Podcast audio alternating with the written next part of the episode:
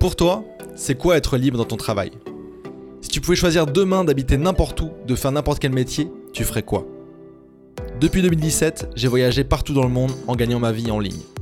Au cours de mes voyages dans 37 pays, j'ai rencontré plein de gens incroyables qui profitaient de la vie de liberté qu'ils avaient créée tout en ayant un impact fort grâce à leur activité. Bienvenue sur Freepreneur, le podcast des entrepreneurs libérés.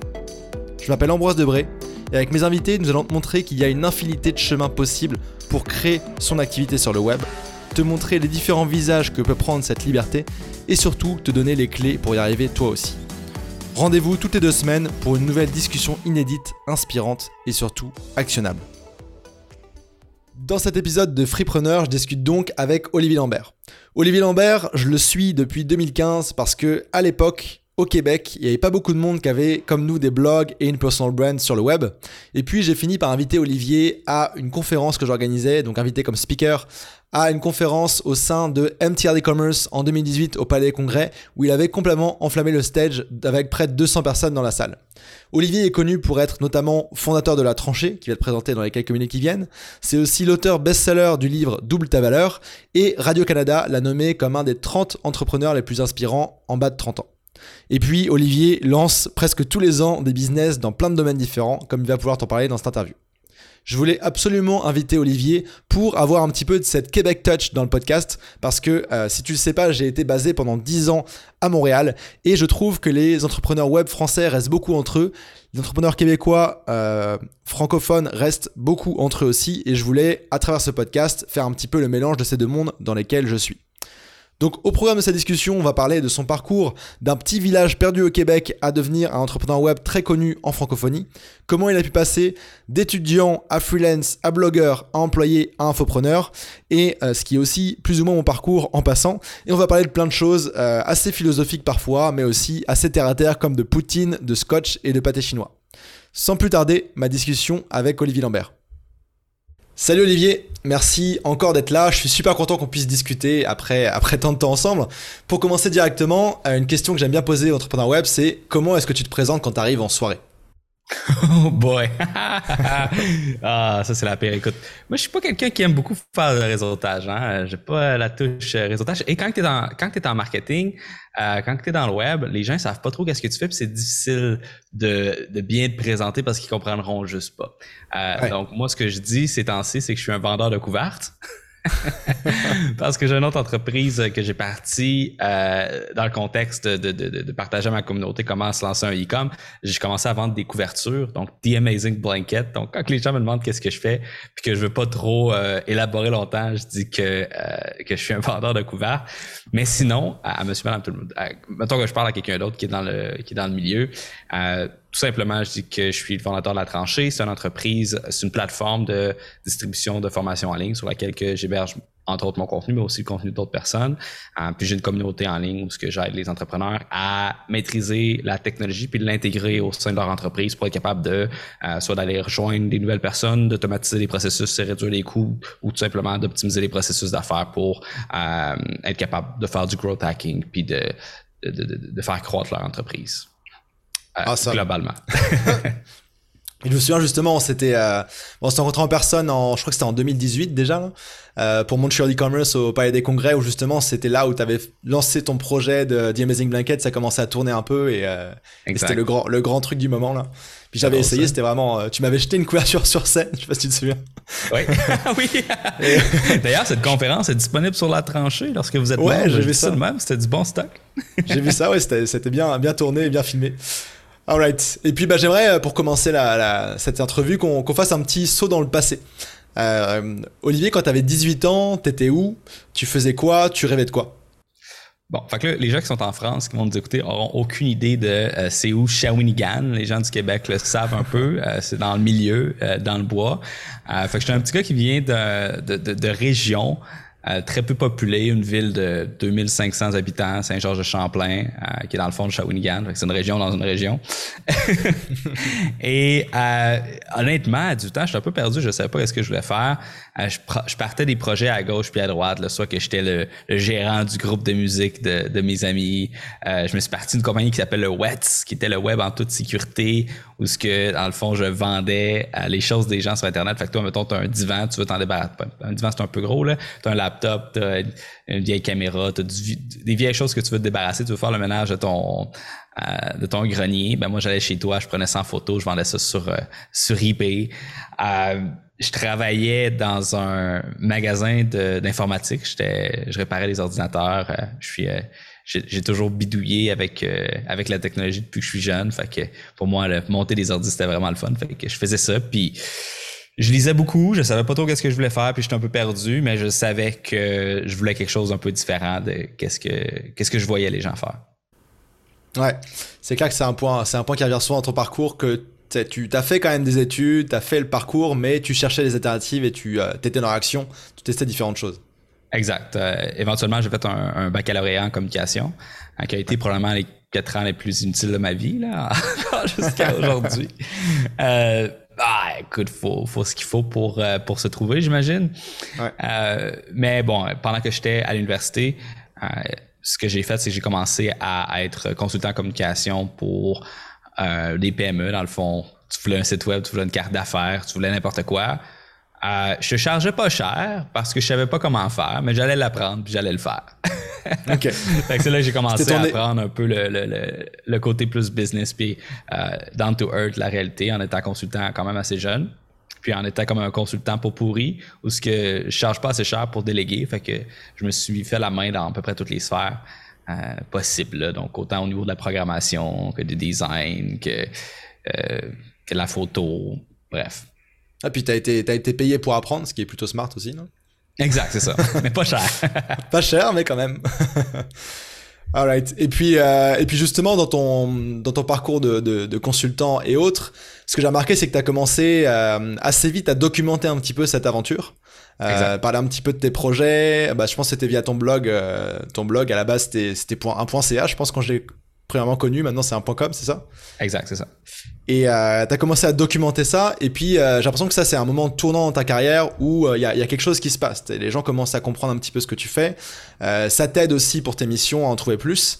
Est-ce que tu peux nous parler un petit peu de, de cette, étape-là justement de, de, documentation et comment ça, ça a changé la suite des choses pour toi? Moi je comprends pas pourquoi que les gens font pas plus ça.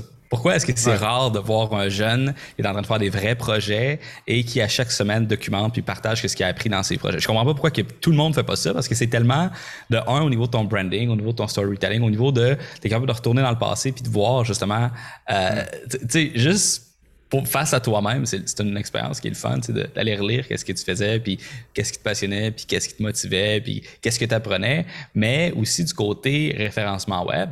Euh, si tu commences à documenter tout ce que tu fais pendant deux, trois ans, euh, ça va être, c'est sûr à 100% que tu vas avoir une tonne de trafic sur ton site web, euh, 3-4 ans dans le, futur. Et non seulement ça, mais au point de vue de tes prospects d'emploi, si tu arrives dans une entrevue et que la personne qui t'entrevue dit hey, je suis un fan de ton blog, je lis tout ce que tu fais depuis 2-3 mois, depuis 2-3 ans, c'est pas la même relation que hmm. euh, si tu es juste un autre candidat parmi la liste. Ils sont, ils sont préconvaincus, là. ils sont préconvaincus, non seulement ça, mais tu as une certaine notoriété, puis tu ajoutes un certain polish à l'entreprise pour laquelle tu travailles face aux investisseurs de cette entreprise-là. C'est comme, hey, on a recruté telle personne. Euh, cette personne-là est vraiment connue. Elle a 75 000, 100 000 personnes qui le suivent sur Facebook, sur sa liste email ou peu importe sur YouTube. Euh, hmm. Fait que même si tu veux pas être un entrepreneur puis que tu veux être un employé, avoir un blog, en, mon sens, c'est essentiel. Puis je parle pas de de poster des photos cute sur Instagram. Là, tout le monde s'en fout là, de qu'est-ce que tu manges. Je parle de partager ta passion envers l'apprentissage de quelque chose, puis la maîtrise de quelque chose, ça, c'est quelque chose qui est viscéral puis qui rejoint tout le monde. Euh, et, je pense qu'il y a pas assez de gens qui le font, puis ça a tout changé pour moi, ça a changé ma vie. Euh, tout ce que je vous dis là, que, tu vas pouvoir te présenter dans une entrevue, puis qu'il y a quelqu'un qui, qui, t'a regardé aller pendant un certain temps, puis qui veut t'engager, ben moi, ça m'est arrivé. Euh, c'est comme ça que j'ai eu mon poste chez Voyage Arabais, qui est la plus grande agence de voyage au Québec c'est quand même 100 millions de chiffre d'affaires à l'époque. Fait que je sais pas c'est rendu combien maintenant, mais probablement plus. Euh, avec des très très gros budgets. Je venais de sortir de l'école, j'avais pas d'expérience encore en tant qu'employé. J'étais juste consultant à gauche et à droite, tu sais. Euh, fait puis, là, quand tu as des opportunités comme ça, ça te permet d'apprendre énormément. À cause que là, ben, nécessairement, les gens qui, vont t'embaucher, ils investissent en toi aussi. Là. Hmm. Ouais, bah moi 200% c'est aussi ce que c'est aussi ce que j'ai fait. Puis moi c'est un prof d'université qui m'a recruté. Euh, mais tu sais, en même temps, les personnes qui te recrutent via ça, c'est des personnes qui sont smart et qui vont tellement t'apprendre de choses quand tu vas travailler avec eux, effectivement. Là. Donc, euh, ouais, puis moi j'adore aussi retourner. c'est, parfois ça fait mal, mais parfois c'est cool de retourner au tout début tes premiers articles, tes premières vidéos, tes premiers trucs, de voir d'où tu viens et le chemin que tu as fait aussi. Et, euh, et puis les laisser publier aussi pour que tout le monde voit aussi. Tu sais, les gens ils se disent, ok, Olivier Lambert, il, il, il est sur une autre planète, etc. Mais Olivier Lambert, il a démarré là et son premier article de blog, il était, il était pas terrible. Euh, mais allez pas regarder sur YouTube, s'il vous plaît. Euh, allez pas voir ça. Alors, vous faites, dans les vidéos Olivier Lambert, vous faites euh, ordre antichronologique et vous, vous allez rigoler. Et puis donc bah justement c'était intéressant que tu parles de voyage à Rabais parce que parce que c'était après la question. D'ailleurs en passant on salue David Grégoire qui qui a aussi été speaker à mon e-commerce puis qui qui est connu dans la communauté au Québec. Mais parlons un petit peu de cette expérience-là. Donc, tu finis tes études, tu as recruté à Voyage à Rabais par David Grégoire ou tu le rencontres sur place? Tu l'as recruté Ok. Comment ça se passe, euh, le passage de euh, consultant un peu euh, pot pourri, comme tu dis, à genre, ok, tiens, voilà, voilà un, budget pub, débrouille-toi et fais-nous des ventes? Ce qui était intéressant chez Voyage à Rabais, c'est que j'avais pas de, de, description de tâche qui était, qui était fixe, qui était solide écrit dans, dans la pierre et que je faisais juste ça. Dans le fond, c'était responsable du marketing euh, numérique. Fais-nous de l'argent. Okay. là, à partir de ce moment-là, ben, j'avais comme toute la latitude d'expérimenter dans les directions que je voulais. Et puis, une des choses qui m'a le plus frustré de euh, quand tu arrives dans une entreprise, c'est que tu as un flow de développement. Euh, donc, il faut que ça soit approuvé par un conseil, il y a des maquettes, les maquettes sont approuvées. Ensuite, ça, ben, c'est un, un, système de développement en cascade. Donc, tu vas avoir le développeur, l'intégrateur, la mise en production. Donc, ça peut être assez mm. long. Puis, quelqu'un qui est comme moi, qui veut que ça aille rapidement, euh, ben, c'est pas nécessairement le, le, mieux. Fait que, ben, j'ai j'ai vraiment euh, essayé de trouver un, workflow qui est agile dans ce contexte-là. Donc, je développais mes propres landing pages, les codes en HTML, euh, je les faisais héberger euh, sur la FTP par le, par le programmeur sans trop en parler à personne. Ensuite de ça, je faisais la publicité Facebook sur ma landing page, je rentrais ça dans une séquence de courriel, puis c'est vraiment là que j'ai expérimenté là, avec, avec ce, ce, espèce de petit processus de tunnel de conversion puis d'entonnoir de vente, à mm. cause que ben, je pouvais être agile puis faire ce que je veux avec ça. Euh, contrairement à OK, mais on va euh, faire des gros changements sur le site Internet ou on va euh, essayer de changer la vie des téléphonistes qu'il fallait qu'ils appellent. T'sais, eux autres, ils veulent pas vraiment changer leur workflow. Là, ils sont pas intéressés par ça. ouais.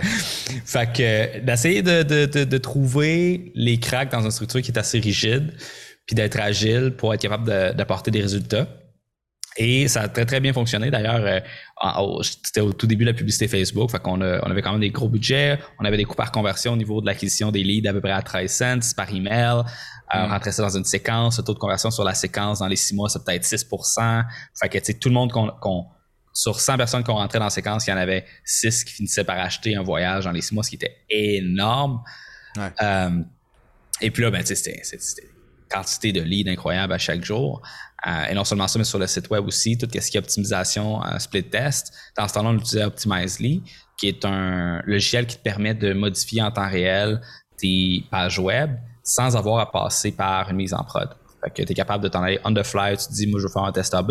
Si tu es capable de te débrouiller en JavaScript, j'avais eu la chance d'apprendre pendant mes, mes temps de, de freelance, ben, tu es capable de modifier n'importe quoi sur la page. Tu connais un peu de JavaScript, tu connais un peu de CSS, tu es capable de faire n'importe quoi parce que tu modifies le DOM de la page, dans le fond. Euh, fait que, fait que j'ai pu expérimenter au niveau de l'optimisation de la conversion et au niveau de l'acquisition de leads puis de la conversion de ces leads-là. Euh, fait que j'ai continué d'en parler, bien sûr, sur, euh, sur mon blog. Et éventuellement, ben, les gens ils ont commencé à me demander une formation là-dedans mais c'est là que j'ai décidé de faire le saut, de quitter mon emploi, de faire une formation sur la publicité Facebook, un autre sur le marketing par courriel, et finalement un autre sur la mm-hmm. création de blog, euh, parce que c'est comme mes trois, euh, mes trois endroits de, d'expérience que je ce que je chantais que j'avais quelque chose à apporter. J'avais fait un peu d'AdWords aussi, euh, puis un peu d'optimisation de conversion, mais je chantais que c'était vraiment plus au niveau de ces trois endroits-là que que, monsieur, madame, tout le monde qui ont des PME euh, avaient de la valeur à aller chercher. Puis moi, ça a tout le temps été la PME qui m'a intéressé. Euh, travailler pour des grosses corporations, c'est cool, mais un peu, un peu rigide à mon goût. Là, pas, euh, ouais, ouais. Puis, puis je te dirais même, moi, j'ai eu un peu un pareil, tu vois, j'étais donc recruté par quelqu'un qui voyait mon potentiel et qui allait m'aider à, le développer. Moi, c'était chez les pages jaunes, donc un, encore plus un monstre, encore plus gros que, que Voyage à rabais, tu vois. Et euh, mais dans la partie plus startup, application mobile, etc. Et euh, pareil, on avait implémenté aussi Optimizely, etc. Euh, c'était tout un, monde. Mais même, je voyais que là-dedans, tu vois, fallait faire toujours des trucs un peu en pirate. Et la personne avec qui je travaillais, euh, qui m'avait recruté, il, il avait ce côté aussi un peu pirate. Donc on arrivait à faire des trucs, mais il y avait toujours des blocages. Et c'était quand même, il y avait quand même des processus longs, tu vois. Euh, moi, moi, ce qui a fait en fait avec le recul que j'ai quitté euh, cette job là, c'est qu'on avait euh, lancé une nouvelle application qui s'appelait PJ Épicerie. C'était une liste de courses intelligente avec des, des rabais, des deals. C'était malade. Il y avait le sharing, etc. En, en 2016, c'était un truc de fou. Et moi, j'avais fait le, donc j'étais product owner et aussi growth hacker pour les pages jaunes. Donc j'avais préparé le produit, toutes les features, etc. Et la partie lancement. Et tous les jours, la semaine de lancement, j'avais, j'annulais toute ma vie, ma vie sociale à côté. Tous les jours, je venais au bureau et tous les matins, on lançait pas parce qu'il y avait tel VP qui voulait ça pour sa femme, euh, tel truc qui faisait ça. Et, au final, genre moi, le jeudi, j'ai dit guys, genre euh, on lance euh, et, puis voilà, c'était c'était mon, mon, truc, tu vois, de pas avoir le contrôle sur ce qui se passe alors que tout est prêt et que tu sais qu'il faut lancer parce que c'est là que tu auras les feedbacks de six mois de développement, tu dans ton coin. ça, c'était frustrant et ouais c'est sûr qu'au bout d'un moment, ça, ça, bloque. Classic move de VP. Ma femme veut ça. J'ai vu ça là-bas aux US, on peut mettre ça aussi. Euh, le feature, euh, feature freak. yes. Et, euh, et, donc, donc tu arrives au moment où tu lances tes premières formations basé donc sur les. Tu avais déjà à ce moment-là donc ton blog, je rappelle, avec. Euh, t'envoyais des courriels aussi, je me souviens. Euh, tu avais des séquences de, de, bienvenue, des choses comme ça en place. Et donc là, tu lances ta formation. Et est-ce que tu l'as lancé avant de quitter ta job ou tu as dit, OK, c'est bon, je suis validé, je, je, quitte mon job et je mets là-dessus à fond? Euh, je les ai lancés dans le fond six mois après avoir quitté euh, Voyage Arabais. Euh, ce qui s'est passé, c'est que je faisais un peu de consultation encore on the side pendant que je travaillais pour euh, Voyage Arabais. J'avais mes clients que j'avais gardés, tu sais, du, temps que j'étais consultant. Euh, puis, mais ce qui se passait, c'est que à chaque, chaque matin, je faisais une heure de consultation avant d'aller travailler. Puis, je, faisais plus d'argent dans mon heure de consultation que dans ma journée de travail. Quand tu es consultant, tu à 200 de l'heure, puis tu travailles, tu fais 200 dans ta journée. Euh, ça fait des journées payantes, mais euh, ton, ton retour sur ton temps est pas le même.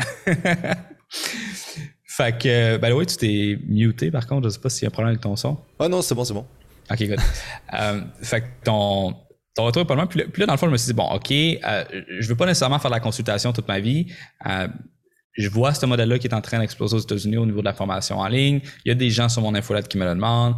Euh, j'avais pas une infolette de malade. J'avais peut-être 1500 personnes, 1000 à 1500 personnes quand que euh, j'ai quitté Voyage Arabais sur ma liste de courriels.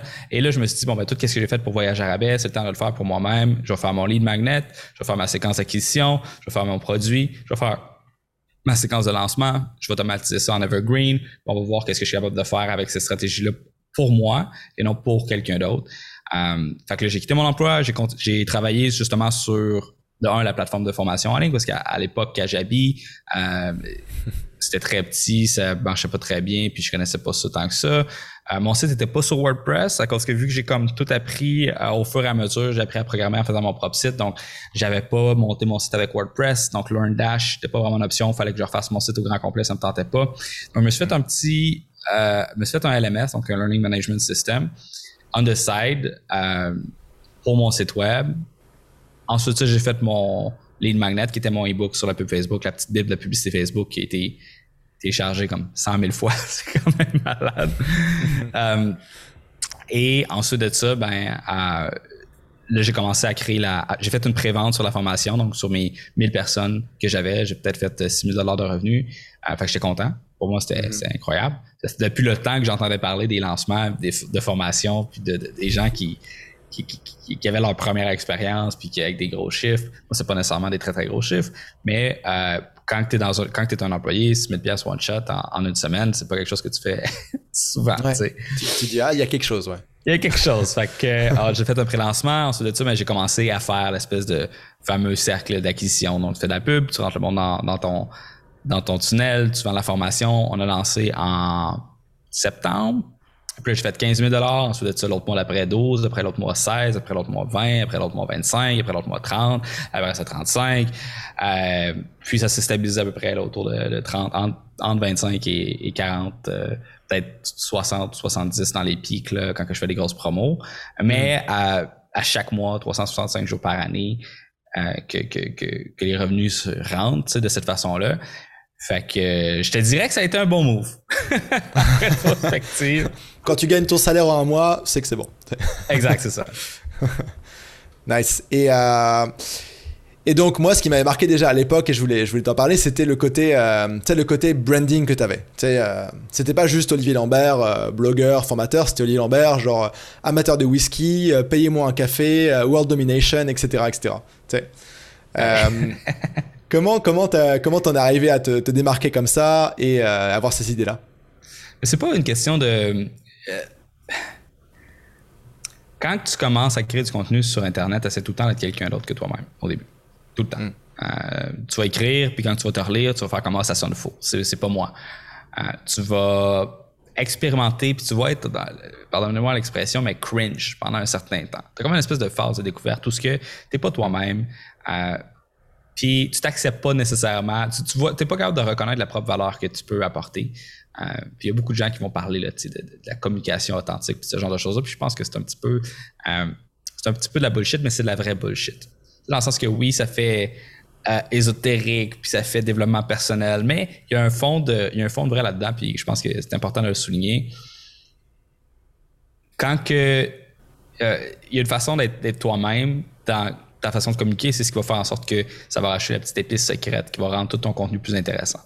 Et un des gros problèmes que je vois en entreprise lorsqu'ils investissent en création de contenu, c'est que tu vas payer un employé pour créer du contenu. Tu vas pas payer un employé pour qu'il soit lui-même à travers son contenu. Tu veux juste avoir un article de blog sur, je sais pas moi, la telle stratégie SEO pour être capable de faire en sorte que tu euh, que arrives dans les résultats de recherche lorsque les gens Google, tu trucs trucs SEO à Montréal, mettons. Tu sais.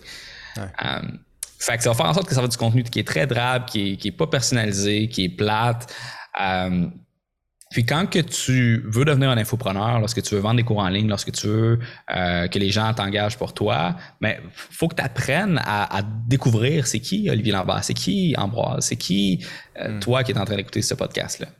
Et euh, moi, tu sais, je suis un jeune gars qui aime le whisky, qui aime le scotch, qui, qui, vient d'un petit village, fait qu'il a faim, puis il rêve grand.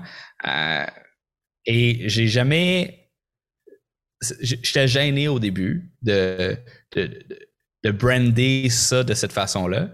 Euh, mais en même temps, c'était avec mon audience, je fais des sondages, j'ai dit aux gens, euh, voici les trois noms que je voudrais mettre pour ma page Facebook, lequel que vous préférez. Puis mm-hmm. le monde a dit, ça là, il y a, moi je veux lui, tu sais. Euh, fait en même temps, il y a comme une relation avec ton audience que tu développes, que ton audience te permet, et t'encourage à être toi-même, parce que eux autres, ils veulent. C'est comme quand tu écoutes un film, tu veux pas que le personnage principal soit hésitant, soit chambre en l'air, puis ils savent pas trop quoi faire. Non, tu veux qu'il passe à l'action, tu veux qu'il ait l'agency, tu veux qu'il get shit done. Et les gens qui vont te suivre veulent la même chose de toi. Et euh, t'as comme une espèce de relation qui se développe entre toi, ton audience, ton identité, ton identité que toi tu sais que t'as, l'identité que ton audience veut que t'aies, puis il faut que tu trouves ta place là-dedans. Euh, c'est un, un, parcours qui est assez long. Euh, et, je peux pas donner des, trucs de brand personnel, tu sais, mets une sorte d'alcool dans le nom de ta page Facebook. Mais c'est pas ça le truc. Le truc, c'est d'apprendre à t'apprivoiser, puis d'apprivoiser ton audience, puis de te laisser apprivoiser par ton audience. Ça, c'est un processus qui est long, qui est organique, euh, et que quand tu essaies d'y apporter de la stratégie, ça tue un peu le, le spark, le, la flamme qu'il peut y avoir aussi euh, à, ce niveau-là. Mais, ouais, c'est ça. Ok. la réponse ne veut pas dire grand-chose. Donc, il faut le faire. On ne sait pas trop comment ça marche. Ça se passe petit à petit et on peut pas le stratégiser, mais il faut que ça se passe. Enfin, c'est, le process de, de, bah, déjà d'être dans l'action, même si, si tu n'es pas authentique, tu n'es pas toi-même au début. Euh, de le faire petit à petit, tu n'as pas le choix de le devenir parce que tu vois que c'est ça, que ça qui marche qui plaît à ton audience, et puis eux, ils ont aussi leur mot à dire là-dedans pour te, pour te guider.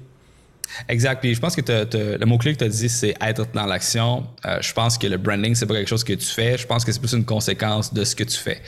Euh, Si tu agis, tu fais énormément de choses, les gens vont construire une narrative autour de qu'est-ce que tu construis. Euh, puis peu importe, tu sais, que ta page Facebook elle soit nommée X, Y ou Z, elle va être nommée quelque chose. Puis il va y avoir une narrative qui va être construite autour de, de cette chose-là. Et plus que tu as d'impact, bien plus que cette narrative-là va être forte. Donc, euh, plus que tu es capable de scaler ton entreprise, plus que tu es capable de scaler euh, ta, ton, ton, ton, contenu, puis ton acquisition, puis ton infolette, puis ta pub, puis ta page, puis tout, euh, plus que naturellement, il va y avoir une brand qui va émerger de ça. Je pense que c'est un phénomène qui est, c'est ça, émergent de l'action que tu entreprends. Il faut que tu y penses un peu, mais pas trop. ouais. Parce ben, que ça t'inhibe à agir. Je pense que ça peut être un, une source ouais. d'anxiété pour beaucoup de gens. Là. Ben justement, pour illustrer ça, parle-nous du logo de la tranchée. Parce que j'adore cette histoire. exact. Donc, euh, fait que là, moi, je me suis dit, il faut que je lance la tranchée. J'avais mes trois formations. J'avais des clients au sein de ces formations-là euh, que je savais qui avaient tout intérêt à, à, vouloir se discuter ensemble, collaborer, soit des gens qui que sont en agence, euh, qui se startent une agence à, en apprenant le pub Facebook avec ma formation, ou des ouais. gens qui se startent un blog ou qui vendent des formations en ligne, peu importe, que tu sais, ils pourraient collaborer ensemble. Donc c'est là que je me suis dit, ben, je vais faire une communauté pour mes euh, clients. Puis non seulement ça, mais gérer euh, des groupes Facebook, euh, c'est un petit peu la merde. À chaque fois qu'il y a quelqu'un qui s'inscrit, il faut que tu l'acceptes. Si jamais ouais. il demande des abonnements, il faut que tu le watches, il faut que tu s'il y a des, du trouble à une place, faut que tu, en tout cas, faut que tu fasses le pont manuellement entre les deux endroits. C'est une façon d'automatiser cette partie-là, en plus de mettre les gens en commun. Fait que c'est là que je me suis dit, bon, je vais lancer une nouvelle entité. Ça va s'appeler la tranchée et un jour, éventuellement, la tranchée, ça pourra être quelque chose d'autre que moi. Pourquoi la tranchée? C'est simple. Euh, Première Guerre mondiale, des soldats dans la tranchée, c'est pas juste un endroit où ils vont travailler, tu sais, ils vont retourner pas chez eux le soir, ils vivent là, il y a une communauté là, euh, et tu te bats pour ta vie. Un petit peu le même parallèle avec un entrepreneur. Euh, si tu veux aller dans le no man's land, te faire tirer dessus, go for it, man. Viens dans ta petite tranchée avec tes autres soldats, on va collaborer ensemble, on va travailler, on va se regrouper. Peut-être qu'on va sortir de là vivant, c'est ça l'idée derrière le brand de la tranchée. Euh, et un jour d'être capable de faire en sorte que ça devienne plus gros que moi. C'est pour ça que j'ai pris, euh, j'ai pas pris, mettons, olivierlambert.com puis j'ai mis le forum là-dessus, puis j'ai fait un, un, autre entité. Fait que là, je fais cette entité-là, je me dis, calique, faut que j'aie un logo. Puis là, quand tu veux faire un logo, il y a plein d'affaires. Tu as les couleurs, tu as, la symbolique, est-ce que tu prends de la typographie, quelle sorte de typographie, qu'est-ce que tu prends? Et euh, moi, j'ai toujours, euh, j'ai toujours prêché l'approche lean, euh, qui est tu fais un MVP, euh, le plus rapide time to market possible pour être capable de valider tes idées, puis d'innover, puis d'itérer sur, euh, sur tes hypothèses de croissance. Mm. Fait que là, je savais que ça me prenait une business au plus sacrant, un logo plus sacrant. J'ai pris ma tablette, j'ai dessiné, j'ai écrit la tranchée dessus avec ma main d'écriture. Je l'ai regardé. J'ai racheté des petites lignes autour. Puis j'ai fait comme Ah! That's it. C'est mon logo, ça. Puis c'est comme, c'est comme quand les gens ils, veulent s'acheter leur premier nom de domaine. Ils essaient de se trouver un nom d'entreprise. Puis ils savent pas quoi. C'est ce que je prends euh, Ambroise Desbrais Communication Marketing Incorporé.com Non, fais juste prendre ton nom, ambroisedesbrais.com, .ca, peu importe lequel que tu veux, parce que c'est personnel, c'est toi, ça va jamais changer. Puis, moment d'écriture, c'est personnel, c'est moi, ça va jamais changer. Que t'aimes le, le look du logo ou que t'aimes pas le look du logo, c'est mon écriture, OK? Regarde, j'écris mal, qu'est-ce que je te dise? Mais c'est moi, OK? Fait apprécie l'effort. Je me suis vraiment forcé pour bien écrire cette fois-là. euh, et, justement, ça, ça donne une, une, brand qui ça donne un look qui est assez authentique. Et là, maintenant, j'ai lancé une nouvelle entreprise qui, qui est des studios d'enregistrement pour les PME. Et j'ai appelé ça les bunkers, à cause que tu sais, comme des tranchées. T'es, t'es dans le monde de la guerre maintenant, là. Exact, je trouve ça là. Ça reste dans la même thématique. Puis tu continues ouais. de, de, de c'est comme quand tu t'en vas faire de l'improvisation puis tu pars avec un thème puis là ben tu as ce thème là ben, tu continues d'improviser là-dedans puis essayer d'avoir du fun à travers le processus j'appelais ça les bunkers puis même principe je savais pas quoi faire pour le logo je savais pas euh, qu'est-ce qu'il fallait que j'ai regardé sur Google j'ai été regarder j'ai parlé avec des designers puis finalement ça a fini que j'ai pris ma tablette j'ai écrit les bunkers j'ai mis des petites lignes autour puis that's it voici mon logo instantanément, les gens savent de qui ça vient. ouais. Ils reconnaissent Puis, l'écriture. exact. Mais tu vas pas reconnaître l'écriture, tu vas pas reconnaître la brand, tu vas pas reconnaître tout ça. Ouais. Day one. Tu vas le reconnaître six ans plus tard. Tu sais. Fait que c'est ça, ça prend du temps. Et puis j'aime bien le, principe aussi là-dedans que, ouais, MVP, sais, time to market, rapidement faire quelque chose, c'est là, tu sais, c'est la V1. Si tu sens que tu as atteint les limites ou que tu as besoin de nouvelles versions, bah tu feras une V2 où tu, tu l'écriras genre avec une fente, etc. Mais finalement, tu n'as jamais besoin. Donc tu aurais pu perdre deux semaines à gosser sur un logo. Finalement, tu as pris cinq minutes, puis c'est fait. Exact. Ça t'a pas bloqué dans la suite. Au moins, tu as, lancé le truc, et, etc. Si j'avais jamais lancé, tu sais, Veux, veux pas, là. Faut tout le temps que tu penses à ton revenu marginal lorsque tu es en startup. Fait que mettons que euh, tu dis, bon, la, tranchée, c'est quoi? C'est 50 000 par mois de chiffre d'affaires. OK, bon, ben 50 000 divisé par, par euh, tu fois 12 divisé par 52. Fait qu'on va dire que c'est, euh, je sais pas, 16 000 de revenus par semaine, mettons. Hmm. Mais si tu perds deux semaines à faire un logo, c'est 32 000 de revenus que tu as perdu. Parce que c'est deux semaines de moins que tu vas avoir dans cette braquette de revenus-là. Il faut toujours que tu, que tu interprètes ton temps actuel en termes de ton revenu marginal. Et à quel point est-ce que ton logo va avoir un impact sur ce revenu-là?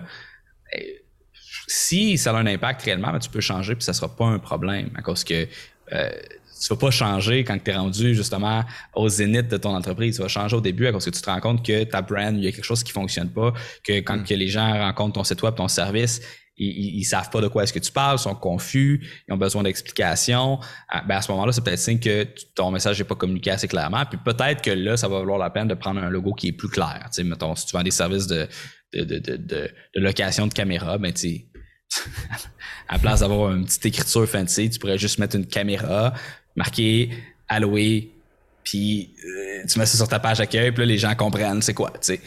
Euh, versus si ça va pas être dans the line que tu vas faire ça, ça va être early on normalement. Euh, fait que casse pas la tête. Innove, itère.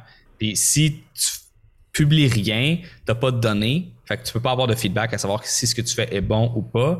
Et lorsque tu crées du contenu, souvent ce qui se passe, c'est que tu vas faire un article de blog que tu adores, tu le publies, il n'y a pas de réaction. Tu fais un article de blog que tu n'aimes pas, mais tu le publies quand même à cause que tu fallait que tu publies quelque chose cette semaine. C'est la mm. meilleure affaire que tu as été capable de come up with cette semaine-là. Et tu te rends compte que finalement, les gens tripent dessus. Euh, c'est pas à cause que toi, t'aimes pas quelque chose que ton audience va pas l'aimer. Et euh, c'est pas toi qui te. c'est pas toi qui décide de tes succès, c'est, l'audience. Fait qu'il faut apprendre à se distancier de son entreprise puis du processus de développement de l'entreprise. Un peu de la même façon que lorsque tu es un scientifique, tu as des biais euh, envers les, mm. certaines hypothèses que tu aimerais confirmer. faut que tu te distancies faut que tu te distancies puis que tu essaies d'avoir une méthodologie de travail qui est le plus objective possible. C'est le même principe lorsque tu es un entrepreneur. Tu as tes billets cognitifs que de, qui, vont teinter ton approche et qui vont faire en sorte que si tu as tort dans tes billets, ben, ça va juste te, mettre dans le fossé. Fait faut que tu développes tes stratégies pour euh, contrer ces biais-là. Puis le feedback, c'est la chose la plus importante en affaires. Ouais, puis le, peut-être dans la. Par exemple, tu parlais d'écrire l'article de blog, tu sais, dans le faire un à un rythme donné sais, même si, si tu penses qu'il est nul ou autre, tu l'as fait, il est là. Et puis c'est aussi les, les, euh, les, les, intérêts accumulés de tout ça aussi. Mhm. C'est comme quand tu investis. Tu mets pas tout d'un coup dans un truc, tu t'investis au fur et à mesure parce que tu sais que certains jours la, le cours va être haut, d'autres l'autre va être bas, et puis au fur et à mesure, ça, ça la, tendance est positive. Et euh, puis en plus, avec les blogs, tu as, le côté feedback du blog, de la promotion, etc. Exact. Donc maintenant, là, t'es, euh, aujourd'hui, là, en 2021, tu es rendu avec la tranchée. Euh, les bunkers, tu as toujours ton, ton site, tes formations. Euh, et euh, tu as aussi une équipe qui travaille avec toi. Non. Non, je suis, j'ai downscalé. Euh, j'ai essayé d'y aller vers la route d'équipe parce que j'engage une relation employeur-employé. Je suis vraiment pas bon en gestion. Je, je faisais pas mes suivis. Euh, mon équipe faisait un peu ce qu'elle voulait. Et euh, c'est pas tout le monde qui qui, qui, qui, c'est ça. quand t'es employé, t'es employé. T'es pas, c'est pas ta business. Fait que j'étais pas. Ça me, on n'a pas eu vraiment de croissance du fait d'engager des employés. Ça a juste fait en sorte que j'ai pu plus me pogner le bang. Fait que. puis que j'avais comme des semaines de travail moins chargées, mais ça valait pas ça allait pas dans la direction que je voulais. Donc là, on a fait un pivot. À la place de travailler avec des employés qui font des formations, à la place, je travaille avec une relation de plateforme, euh, de place de mm. marché avec des formateurs qui sont à leur compte, qui font leurs choses de leur côté, que j'ai pas besoin de gérer. Euh, on se prend un petit frais sur, euh, sur la plateforme. Et euh, c'est comme décentralisé un peu comme façon de travailler. Puis je trouve que ça va vraiment mieux. À cause justement que euh, tu sais, je travaille avec des gens que. c'est leur gang-pain. C'est leur. quand tu es un entrepreneur, puis surtout quand tu débutes dans l'infopreneuriat, euh, tu, tu, le vois le rêve, tu le sais, là, tu, tu, le sais que tout le monde sont en voyage sur des plages. Là, tu le sais qu'Amboise Desbray est au Mexique présentement, puis que toi, t'es pogné au Québec à moins 30, puis ça te fait chier, puis t'as juste hâte d'être au Mexique, mais tu peux pas à cause de l'hostie de COVID. Je suis désolé pour ceux qui m'écoutent en France qui comprennent rien de ce que je suis en train de dire. euh, mais il y a comme une espèce de fin puis de motivation qui est là que tu n'as pas nécessairement lorsque bon ben le deal c'est un salaire, euh, voici la rétribution que tu vas avoir, euh, voici les paramètres. Quand tu veux être capable d'aller chercher les gens qui, qui ont cette fougue là de, d'oser rêver, s'en aller rejoindre Ambroise sur une plage. Je vous attends. Je suis là. nice. Donc, et tu travailles plus avec ta sœur et puis l'autre personne je sais Donc, ça, euh, Mélodie, qui est ma soeur, avec qui j'ai travaillé pendant un certain temps, elle, m'a aidé à faire l'édition de mes livres. Euh, très, très bonne sur la création de contenu. C'est elle qui prenne en charge le volet des Amazing Blankets de l'entreprise. Et puis là, dans le fond, elle va se lancer une formation sur Shopify. Elle est en période de création, de planification de son contenu. Euh, puis ça va être le même principe, à la place de travailler avec moi du côté employé, mais elle m'a vu aller pendant un certain temps. Puis elle aussi, elle avait envie peut-être d'avoir plus. Puis euh, fait que là, on a fait un deal, le même principe que je fais avec euh, les autres enseignants sur ma, sur ma plateforme. Je vais l'aider à, à, bâtir son contenu, bâtir sa séquence de vente, commercialiser sa formation, puis je vais la distribuer sur euh, la tranche de mes caisses prêtes. Right, ok, je vois. Bah, la question, donc, on a un peu divagué, mais c'était de dire qu'aujourd'hui, tu en es là. Tu as, as, la tranchée, ça tourne, etc.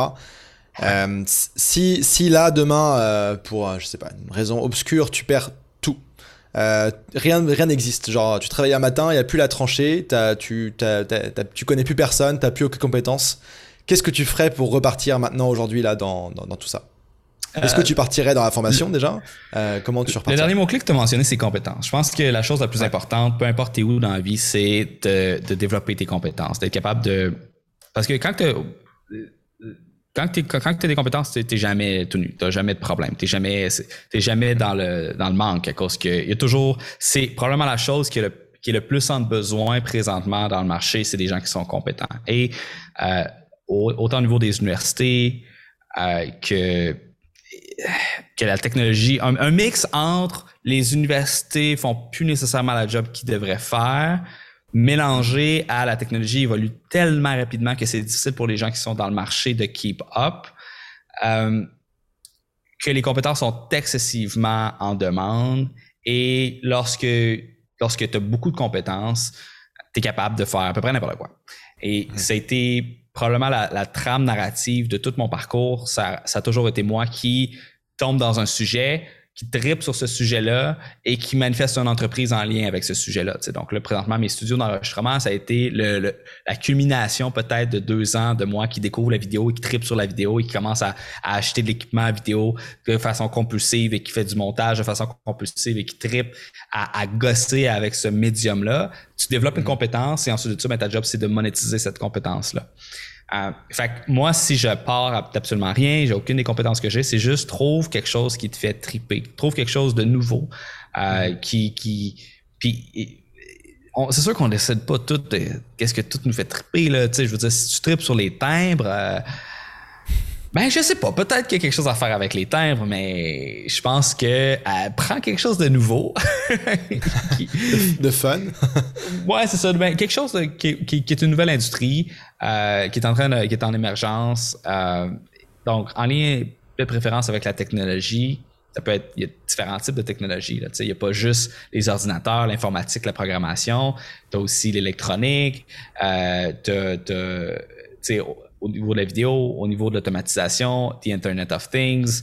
Euh, il y a énormément de, travail à faire pour être capable d'améliorer les processus de tout le monde sur Terre. si tu veux enlever les Dans le fond, tu es payé pour optimiser euh, le marché. Le marché, c'est quoi? C'est l'ensemble des interactions et des transactions entre les individus sur la planète. Donc, si tu as un besoin, tu veux combler ce besoin-là, pour être capable d'aller capturer de la valeur, de générer de la valeur puis de la capturer sous forme d'argent, c'est que tu vas rapprocher les gens de leurs besoins puis de leurs désirs puis les éloigner euh, de leur souffrance. comment est-ce que tu fais ça? Bien, il y a une multitude de façons. Tu peux le faire à travers des façons, euh, des moyens technologiques.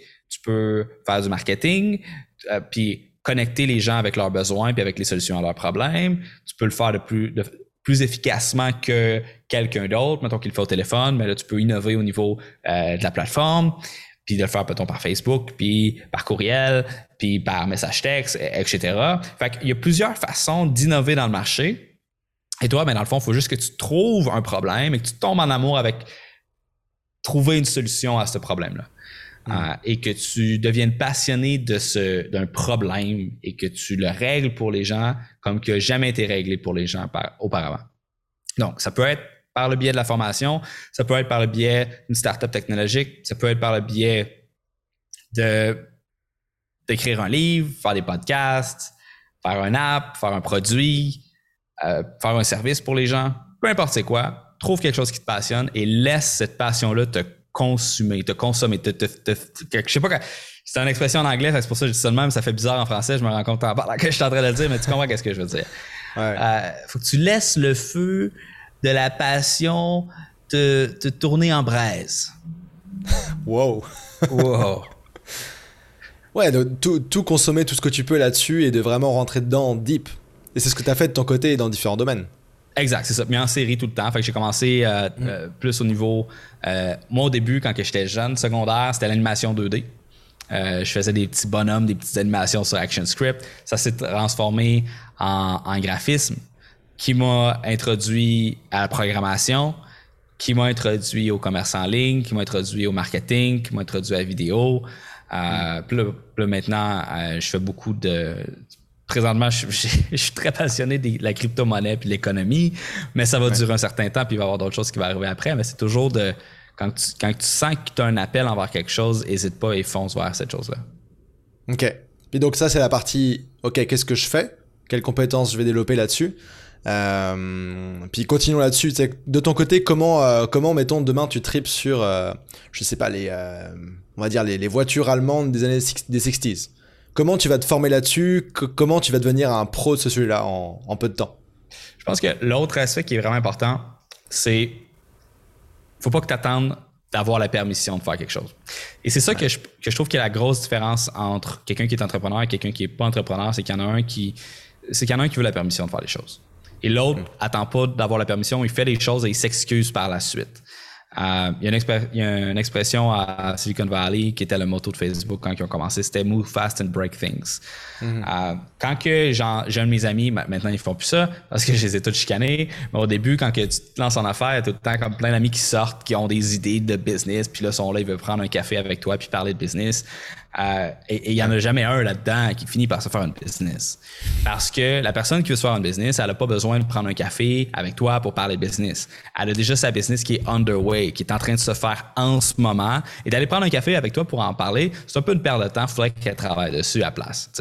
Mm. Euh, fait que faut pas que tu attendes d'avoir la permission de quelqu'un d'autre pour te former puis avancer sur un sujet puis pour te, te, te pour dire que tu as des compétences dans quelque chose ou du moins pour dire que tu as un intérêt envers quelque chose et de faire comme qu'est-ce que j'ai fait. Au début, je chargeais pas cher parce que je valais pas cher. Si tu es passionné par un sujet, euh, puis que tu penses que par un problème que tu veux régler, trouve les gens qui ont ce problème-là, tu peux être franc avec eux, dire écoute, je sais pas exactement comment je vais régler ton problème, mais je veux le régler. Euh, normalement, si tu engagerais une firme pour ça... Je te l'enlève des épaules, je, te, je le prends. exact, c'est ça. Euh, puis tu, tu peux dire normalement, grosse firme qui, s'occupe de ça, ça, ça va te coûter 100, 200, 300 000 dollars. J'en ai aucune idée. Moi, je veux juste en avoir assez pour être capable de m'occuper de cette affaire-là. Puis, après ça, mais je vais être capable de, prendre ce que j'ai appris avec toi pour le réappliquer sur d'autres personnes, puis là, commencer à me faire tirer une business dans ce modèle-là. Puis, il y a plein de startups en tech qui commencent de cette façon-là en trouvant des gens qui ont un problème en disant écoute, je vais faire un MVP pour régler ton problème, ça va me prendre, euh, je sais pas moi, euh, deux mois de développement, tu, sais, tu peux juste me donner 5000 euh, pièces, ça va payer mes comptes, puis mon, puis mon, mon épicerie, puis mon électricité, va te donner une solution, mais après, tu sais, donne-moi la permission de la revendre à, d'autres personnes. puis il y a un gars qui hmm. s'appelle Dane Maxwell, qui a une entreprise qui s'appelle The Foundation, et c'est un gars qui bâtit des, des, des, des des, seven figures business en série avec ce modèle-là. Parce que tu trouves quelqu'un qui a le problème, tu le fais payer pour l'MVP, puis tu le développes pour lui, puis ensuite ça, ben, tu le vends, tu, puis tu le commercialises. Tu sais. Mm. Um, fait qu'attends pas d'avoir la permission, trouve les gens qui ont, qui ont le problème, puis euh, saute dans le bateau. Puis si jamais le bateau est trop rough pour toi, puis que ça te donne un mal de mer, ben débarque puis fais l'autre chose. C'est pas grave. Il y a personne qui va. Qui, l'affaire avec les échecs, c'est que toi, dans ta tête, sont vraiment importants, puis tu vas t'en rappeler toute ta vie, puis tout le monde va te juger face à ça. La réponse, c'est que tout le monde est absorbé par leur propre nombril, puis tout le monde s'en fout. Ils sauront même pas que tu as fait ça, cette affaire-là, puis que ça n'a pas marché. Enfin, à, quoi est-ce que ça sert d'avoir de l'angoisse sur qu'est-ce que les, qu'est-ce que tu penses que les autres vont penser de toi, alors que les autres sont trop occupés à penser à eux autres mêmes? Ouais, ça, ça c'est terrible, je trouve, parce que t'as des gens qui ont, qui ont fait, qui ont créé quelque chose qui apporte de la valeur, mais qui s'empêchent de le publier parce qu'ils ont peur de ce que les gens pourraient en penser. Le truc, c'est que si, si tu publies à pas, bah, personne le verra, t'auras jamais de feedback si c'était bon ou pas, toi tu peux pas le savoir, c'est pas pour toi le contenu ou le, produit. Mhm. Et de deux, euh, bah, tu prives aussi ces personnes-là d'une potentiellement une solution à leur problème, tu vois. C'est ce qu'on appelle le syndrome de l'imposteur. En freelance, il y en a plein qui sont, euh, peu importe diplôme ou autre, mais ils sont hyper compétents dans un domaine, mais ils osent pas y aller parce qu'ils se disent, euh, ils se disent que il y en a qui sont, font, font mieux ça qu'eux, pardon. Euh, il y en a qui, euh, qui pourraient faire ça de façon différente. Eux, ils sont pas légitimes et ils s'empêchent de faire les choses. Alors que justement, c'est en faisant le truc, même si c'est nul, même si t'en as honte, que tu sais au moins, t'es fixé. tu sais, c'est pas pour toi, fais autre chose, c'est correct. C'est ça. Ouais, trouve-toi trouve un autre bateau. Allez, deux. Exact. Ouais, puis ce process de feedback aussi, euh, tu en as parlé un petit peu avant, il est, euh, bah, il est primordial pour savoir concrètement dans quelle direction tu vas. Euh, et puis voilà, c'est toujours aussi le, la, le truc de tomber en amour avec son produit ou ce qu'on crée, ou ses vidéos ou autre. C'est bien d'être passionné par ton truc, mais si tu en es trop in love, tu le fais plus pour les, les, personnes pour qui tu le fais, tu le fais pour toi finalement.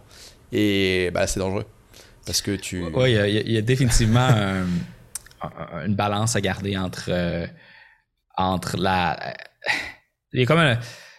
Quand t'es. Peu, importe. C'est pas pour rien que les artistes sont tous fuckés. Les artistes sont tout, sont tout bizarres à cause que. Euh, il y a une certaine relation narcissique avec la création de contenu ou est-ce que, est-ce que tu le fais pour ton audience ou est-ce que tu le fais par. par euh, comment dire ça? Euh, parce que tu te penses meilleur que par, par hubris, par. À cause que tu essaies hmm. d'être une image de la perfection que tu veux atteindre, qui est au détriment de la relation que tu as avec ton audience, qui est par ego, qui est par...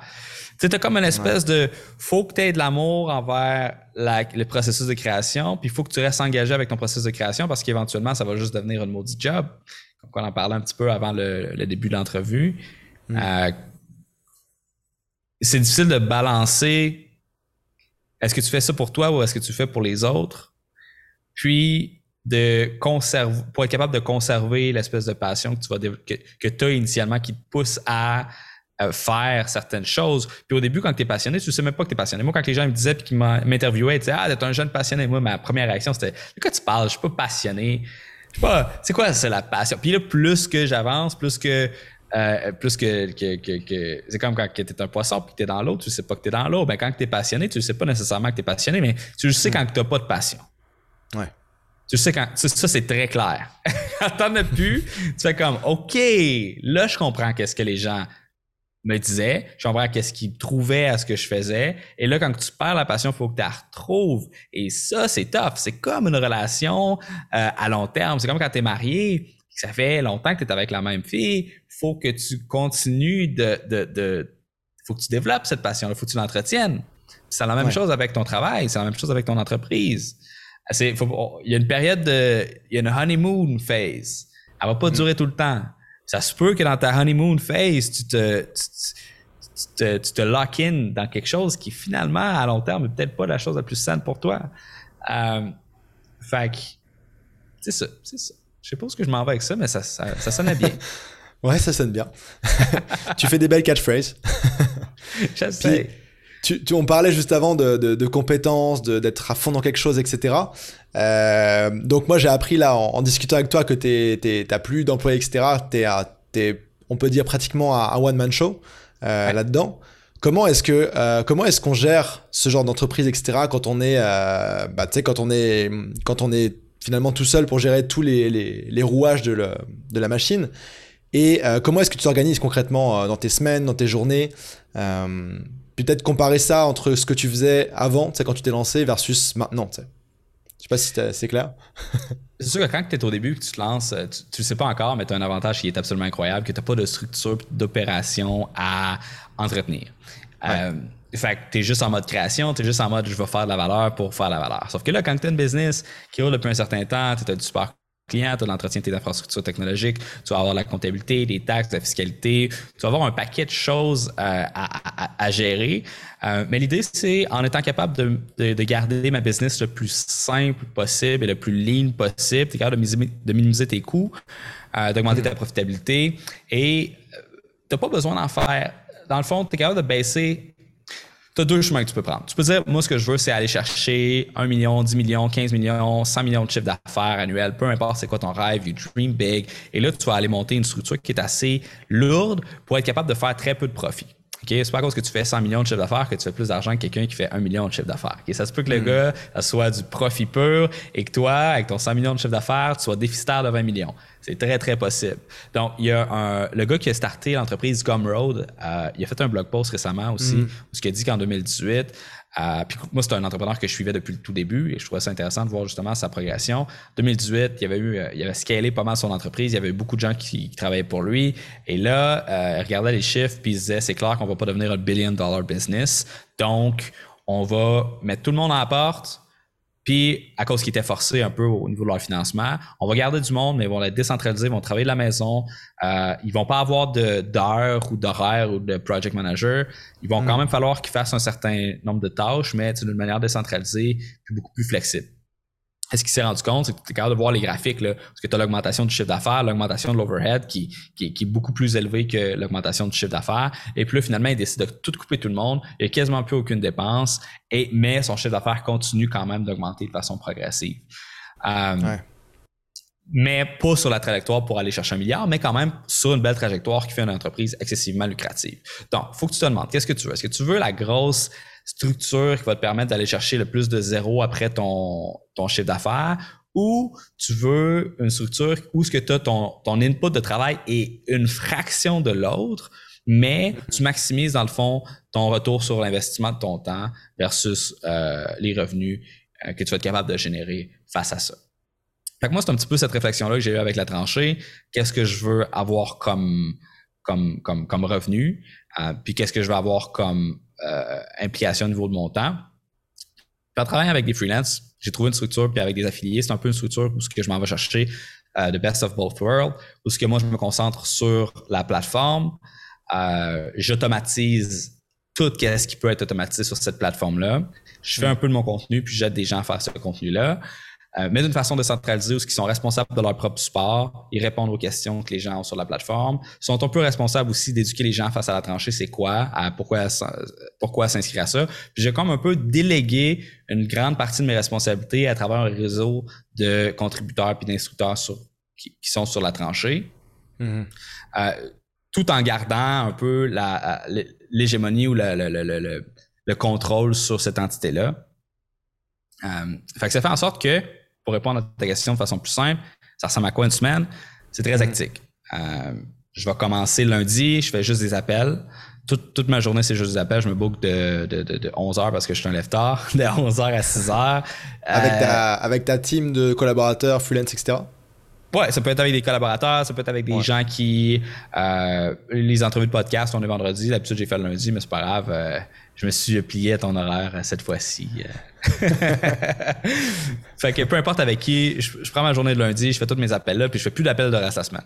Mardi, je vais faire tout est suivi, email, ce genre de choses-là. Je vais tout faire ça pendant une journée, puis j'en fais plus du reste de la semaine. Ensuite ça, ben, il me reste trois journées euh, que je, je, vais splitter entre création de contenu, fait que j'en ai travaillé sur une nouvelle formation, je vais faire des scripts, ce genre de choses-là. Création de contenu.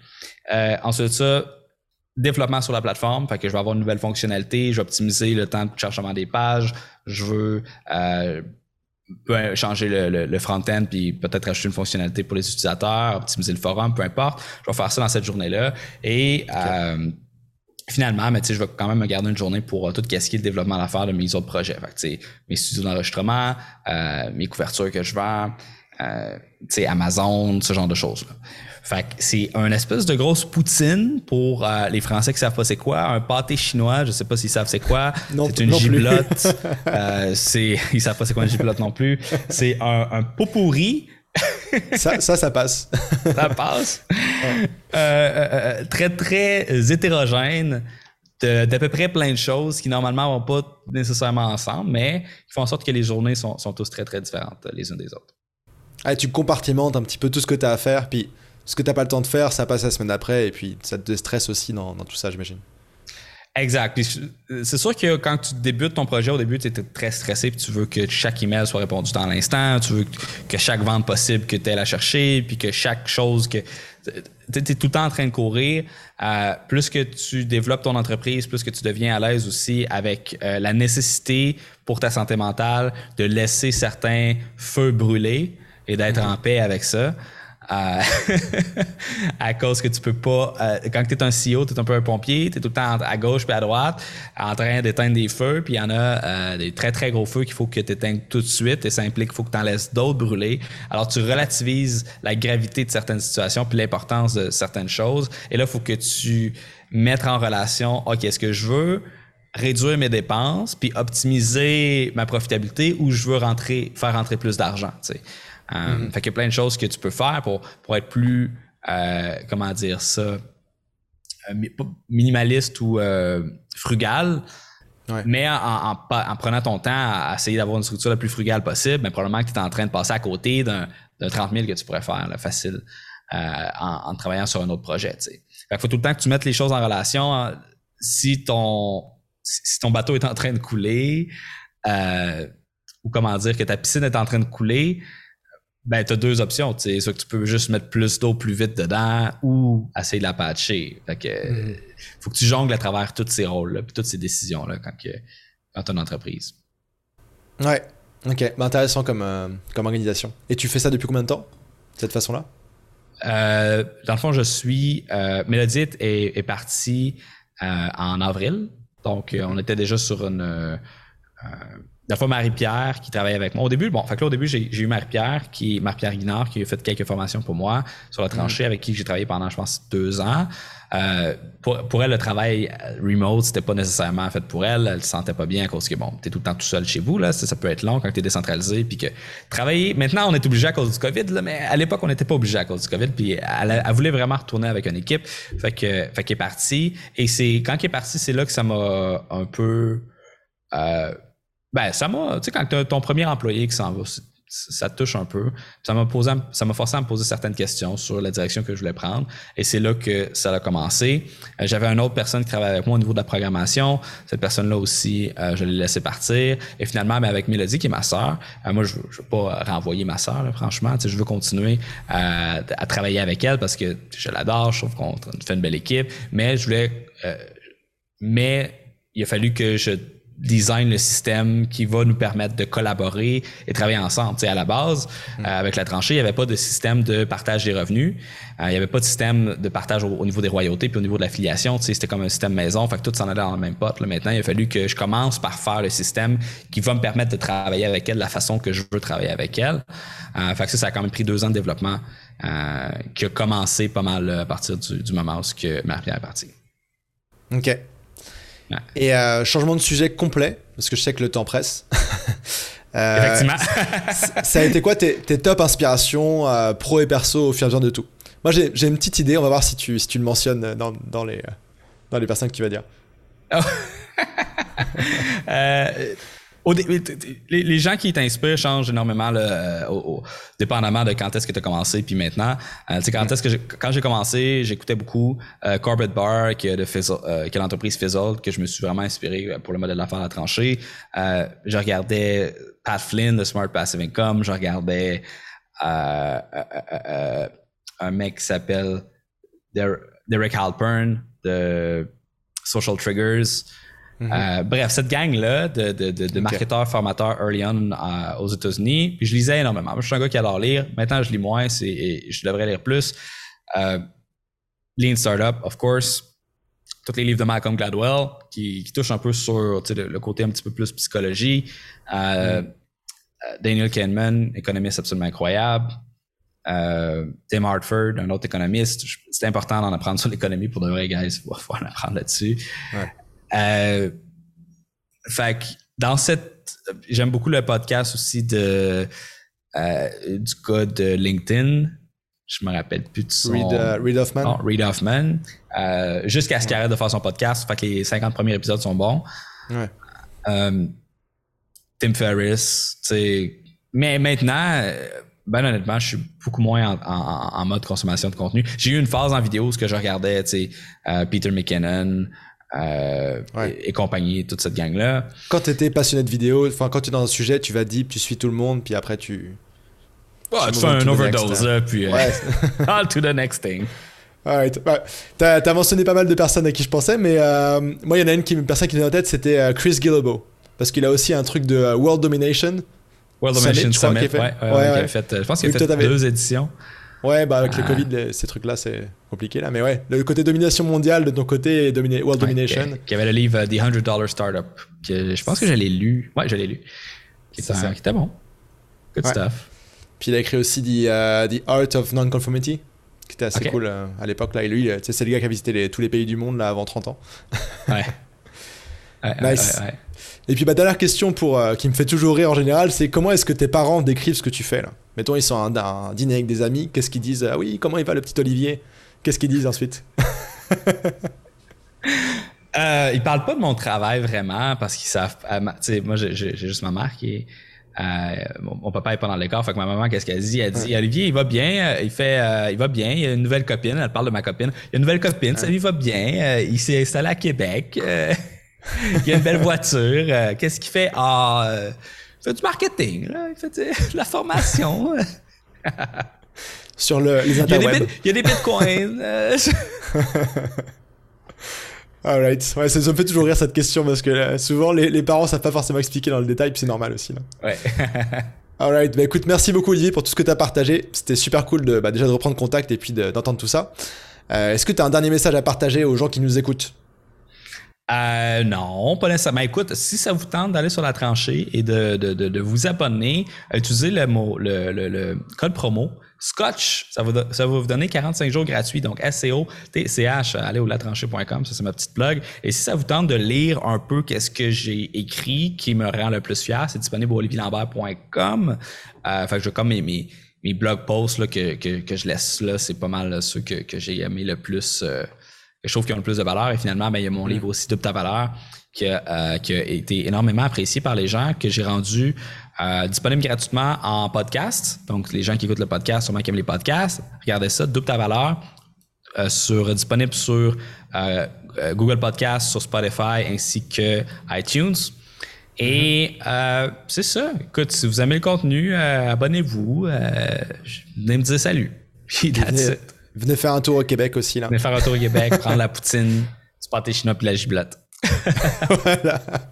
Ah ouais, écoute, merci beaucoup Olivier, et puis à très vite. Ça fait plaisir. Salut là. Merci d'avoir été là jusqu'à la fin de ma discussion avec Olivier. J'adore toujours discuter avec Olivier parce qu'il a des points de vue hyper intéressants et basés sur les faits. On a pu notamment parler de, plein de choses en passant de la poutine par la philosophie, par l'apprentissage et euh, franchement c'est toujours des discussions hyper intéressantes et qui de mon côté me font remettre certaines choses en perspective. Les trois clés à retenir de cette interview que je t'ai sélectionné, c'est que il faut avoir des passions. Il faut aller très très profond dans ses passions, dans ses compétences, se former là-dedans, et puis arriver à trouver des personnes qui ont un problème basé là-dessus et les aider à résoudre ce problème. Et puis, bonus qu'Olivier a très bien fait, c'est d'être payé pour apprendre ses compétences. Ce qui est très important aussi et que j'ai fait de mon côté comme Olivier, c'était documenter son parcours parce que c'est la clé pour avoir un parcours hyper intéressant et ça va faciliter plein de choses.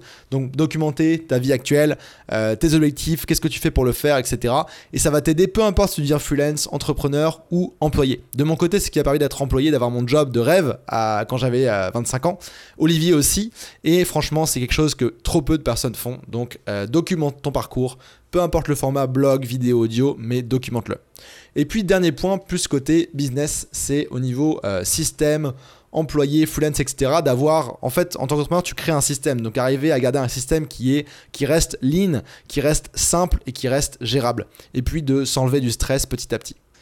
Vous pouvez retrouver Olivier sur olivierlambert.com, son site web, vous pouvez retrouver également son livre Double ta valeur, et puis vous retrouvez La Tranchée sur latranchée.com. Olivier est aussi sur YouTube et Instagram, et il est très facile de le trouver. Si tu as apprécié ma discussion avec Olivier et que ce n'est pas encore fait, je t'invite à t'abonner au podcast Freepreneur sur ta plateforme de podcast préférée. Je te promets encore une fois que vu les prochains invités, ça va être fou, ils vont vraiment blow your mind et t'apporter plein de conseils dans différents domaines de ta vie. Tu l'as compris, Freepreneur, c'est bien plus qu'un podcast. C'est vraiment une mission qu'on mène avec les invités pour démocratiser la voix de l'entrepreneur libre. Et en écoutant ces épisodes, tu fais toi aussi partie de cette mission.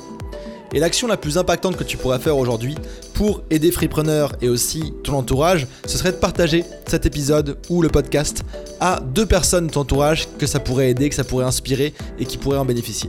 Ça te prendra juste 30 secondes de ton temps et ça aidera ce podcast à inspirer encore plus de personnes et à créer un monde meilleur ensemble grâce à l'entrepreneuriat libre. La suite au prochain épisode dans deux semaines avec un invité de marque. Je t'en dis pas plus, teasing. Ciao ciao